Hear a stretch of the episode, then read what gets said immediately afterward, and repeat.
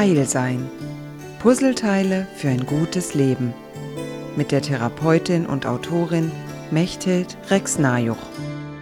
Manchmal dehnt sich die Zeit vor Weihnachten und manchmal verkürzt sie sich drastisch.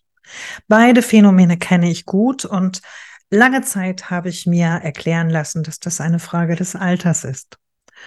Und ich glaube, dass genau das nicht stimmt.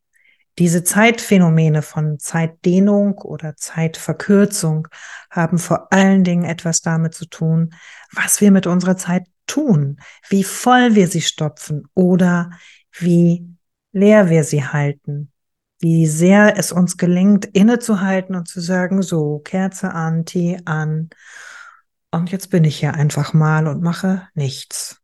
Und nichts ist bisweilen eine echte Herausforderung. Das kann ich aus Erfahrung sagen.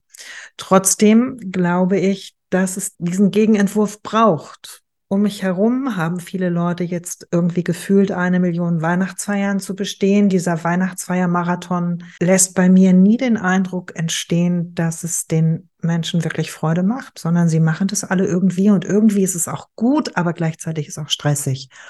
Das hat bei mir dazu geführt, dass ich mit meinen Mitarbeitern in der Praxis grundsätzlich die Weihnachtsfeier nach Weihnachten mache und dass wir uns schon die ganze Zeit darauf freuen, wenn wir uns dann irgendwann treffen werden und etwas Schönes tun, vielleicht in eine Galerie gehen, gemeinsam essen gehen, etwas genießen, einfach zusammen zu sein und zu sagen, so, wir haben es gut, dass wir uns haben. Und ich glaube, das ist eigentlich der Sinn einer solchen Weihnachtsfeier, einer solchen Gestaltung von einem Zeitpunkt, wo alle zusammenkommen und sagen, so, wir haben ein toughes Jahr gehabt und wir haben das gut gemacht.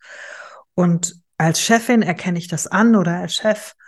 Und vielleicht ist auch wichtig, dass die Leute sich untereinander anerkennen.